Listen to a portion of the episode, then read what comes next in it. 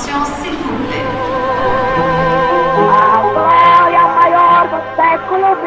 Alberto Santos Dumont habita cet immeuble. A história do Brasil nas ruas de Paris. Je suis brésilien, j'ai de l'or et j'arrive de Rio de Janeiro. Baseado no livro de Maurício Torres Assunção. Capítulo 14. Santos Dumont e o 14 bis. Uma estranha máquina voadora. Imagine um gramado gigantesco com vários campos de futebol e rugby. Assim é o campo de jogos de Bagatelle, onde está agora a repórter da RFI, Adriana Moisés. Oi, Maurício. Eu estou no campo de jogos de Bagatelle, que fica no Bois de Boulogne, o grande parque no extremo oeste de Paris. Foi aqui no campo de Bagatelle que foi improvisada no início do século XX a primeira pista de decolagem do mundo. Foi nessa pista improvisada que um brasileiro entrou para a história da aviação a bordo de uma estranha máquina voadora. No capítulo de hoje, você vai conhecer o 14 bis.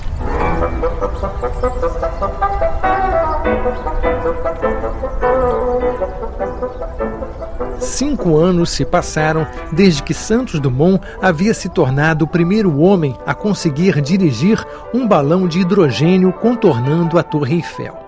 Nesse curto espaço de tempo, muita coisa havia mudado.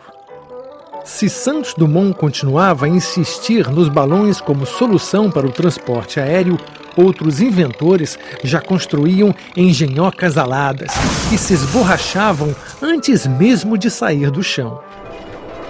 Percebendo que havia perdido tempo, Santos Dumont se trancou na sua oficina e só saiu de lá meses depois, empurrando um aparelho inusitado, um biplano com armação de bambu revestida com seda japonesa. Entre as asas, um cesto de vime servia de cabine de comando, onde o piloto ficava de pé. Um motor de 24 cavalos foi anexado ao cesto, na esperança de que com ele o aparelho pudesse decolar. Para testar a sua primeira máquina voadora, Santos Dumont amarrou o seu balão número 14 ao biplano, anulando assim boa parte dos seus 300 quilos de peso. Depois, seu assistente rodou a manivela que dava arranque ao motor, fazendo o aparelho arrastar o balão contra o vento. Antes que o um acidente acontecesse, Santos Dumont decidiu encerrar a experiência. Valeu, pelo menos, um nome de batismo para aquela máquina voadora anexada ao balão número 14, o 14 bis. Uma semana depois, Santos Dumont realizou um novo teste ainda mais original. Amarrou um cabo de aço entre dois postes com uma distância de 60 metros. Depois, pendurou 14 bis na parte mais baixa do cabo e mandou que trouxesse um burro. Um burro chamado Quigno, que entrou para a história da aviação, como lembra Santos Dumont. Eu botei o cunho para puxar um segundo cabo que passava por uma roldana. Assim, o burro elevou 14 bis até o poste mais alto. Depois, já a bordo do aparelho, eu pedi que soltassem as amarras, deixando que o 14 bis deslizasse pelo cabo de aço enquanto eu testava a eficácia do leme. Santos Dumont tinha acabado de inventar, com a ajuda de um burro, o primeiro simulador de voo da história. Testes concluídos, Santos Dumont surpreendeu a comissão do Aeroclube da França. Aquele brasileiro, famoso por suas experiências em balões, invadia agora a pista dos aeroplanos.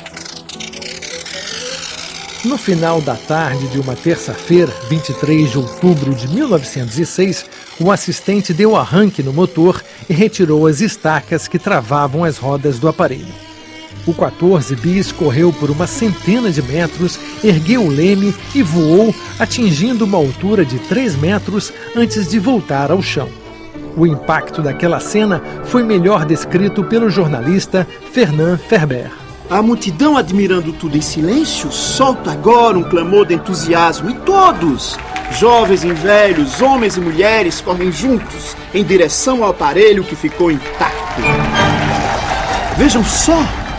agora alguém está carregando Santos Dumont nos ombros como um campeão. Saudemos o vencedor e a nova era que se abre diante de nós. Santos Dumont havia ganhado o novo desafio do Aeroclube, mas ninguém sabia dizer quantos metros ele havia voado. Impressionados pela decolagem do aparelho, os membros do Aeroclube se esqueceram de marcar o local exato onde o 14 bis havia voltado ao chão. Enfim, chegaram a um consenso. O brasileiro havia voado mais de 50 metros e menos de 100. Nos jornais de todo o mundo, Santos Dumont ganhava destaque na primeira página. O homem podia finalmente voar. No jantar de comemoração do Aeroclube, novas homenagens e discursos exaltavam Santos Dumont. Eis aqui um homem jovem e rico, que em vez de gastar suas energias e o seu dinheiro com os prazeres fáceis oferecidos em cada esquina aos afortunados da vida, esse homem coloca toda a sua energia e toda a sua fortuna ao dispor do progresso da ciência e das grandes ideias. O amigo Santos Dumont acaba de conquistar, provavelmente, uma das maiores glórias que um homem pode ambicionar neste mundo. Dois dias apenas depois do jantar de comemoração, Santos Dumont estava de volta à pista de decolagem improvisada no campo de jogos de Bagatelle. Metódico, fazendo tudo por etapas, o brasileiro queria provar que o seu aparelho poderia voar mais de 100 metros desde que, dessa vez, a comissão do Aeroclube conseguisse medir com precisão a distância voada, como lembra Santos Dumont. Dessa vez, os diretores do Aeroclube tiveram uma ideia. Eles pegariam um automóvel carregando uma pilha de pratos. O automóvel arrancaria em paralelo ao 14 bis, enquanto os membros da comissão jogariam os pratos no gramado para marcar o ponto exato da decolagem e aterrissagem do aparelho. Depois de três arrancadas abortadas, Santos Dumont fez a última tentativa de voar no final da tarde. Sem chapéu, com cabelo empastado de gomalina, Santos Dumont sentiu a medalha de São Bento no pulso esquerdo, pensou na princesa Isabel e acelerou. O 14 bis avançou, ganhou velocidade, ergueu o leme e decolou. 30, 40, 50, 100 metros no ar e a multidão corria alvoroçada para comemorar a vitória, jogando-se na frente do aparelho. Para evitar a multidão, Santos Dumont empinou o bico do 14 bis até que o aparelho perdeu o equilíbrio tocando o chão. Encerrava-se assim o voo mais longo da história até então.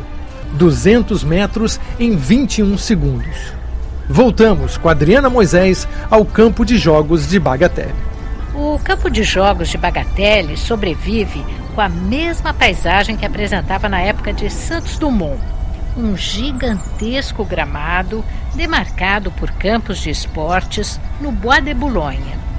A diferença é que agora há um monumento de 4 metros de altura comemorando o histórico voo do 14 bis, com as seguintes palavras: Ici, le 12 novembre 1906.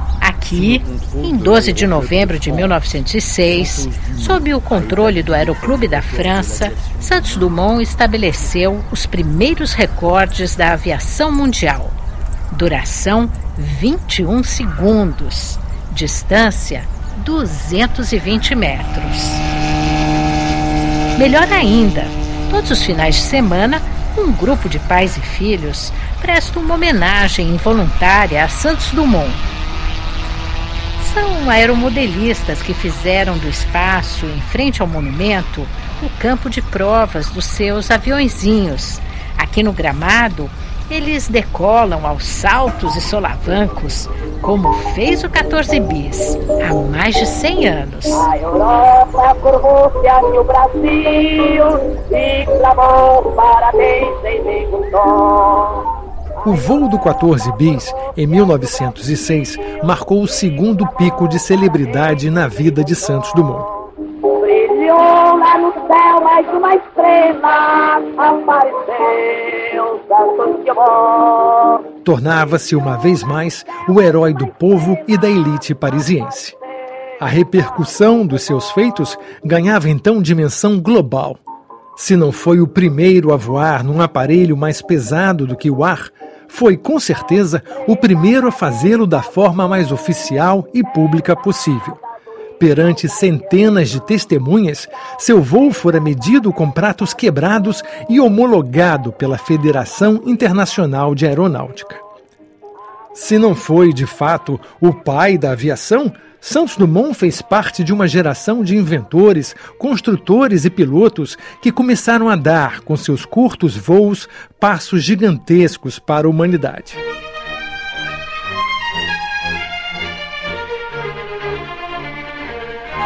Você acabou de ouvir a história do Brasil nas ruas de Paris, uma produção da Rádio França Internacional, baseada no livro de Maurício Torres Assunção. Com direção técnica de Pierre Zanutot e as vozes de Rogério Faria, Stefan Rosenbaum, Alberto da Silva, Adriana Moisés, Daniela Franco e Maurício Torres Assunção.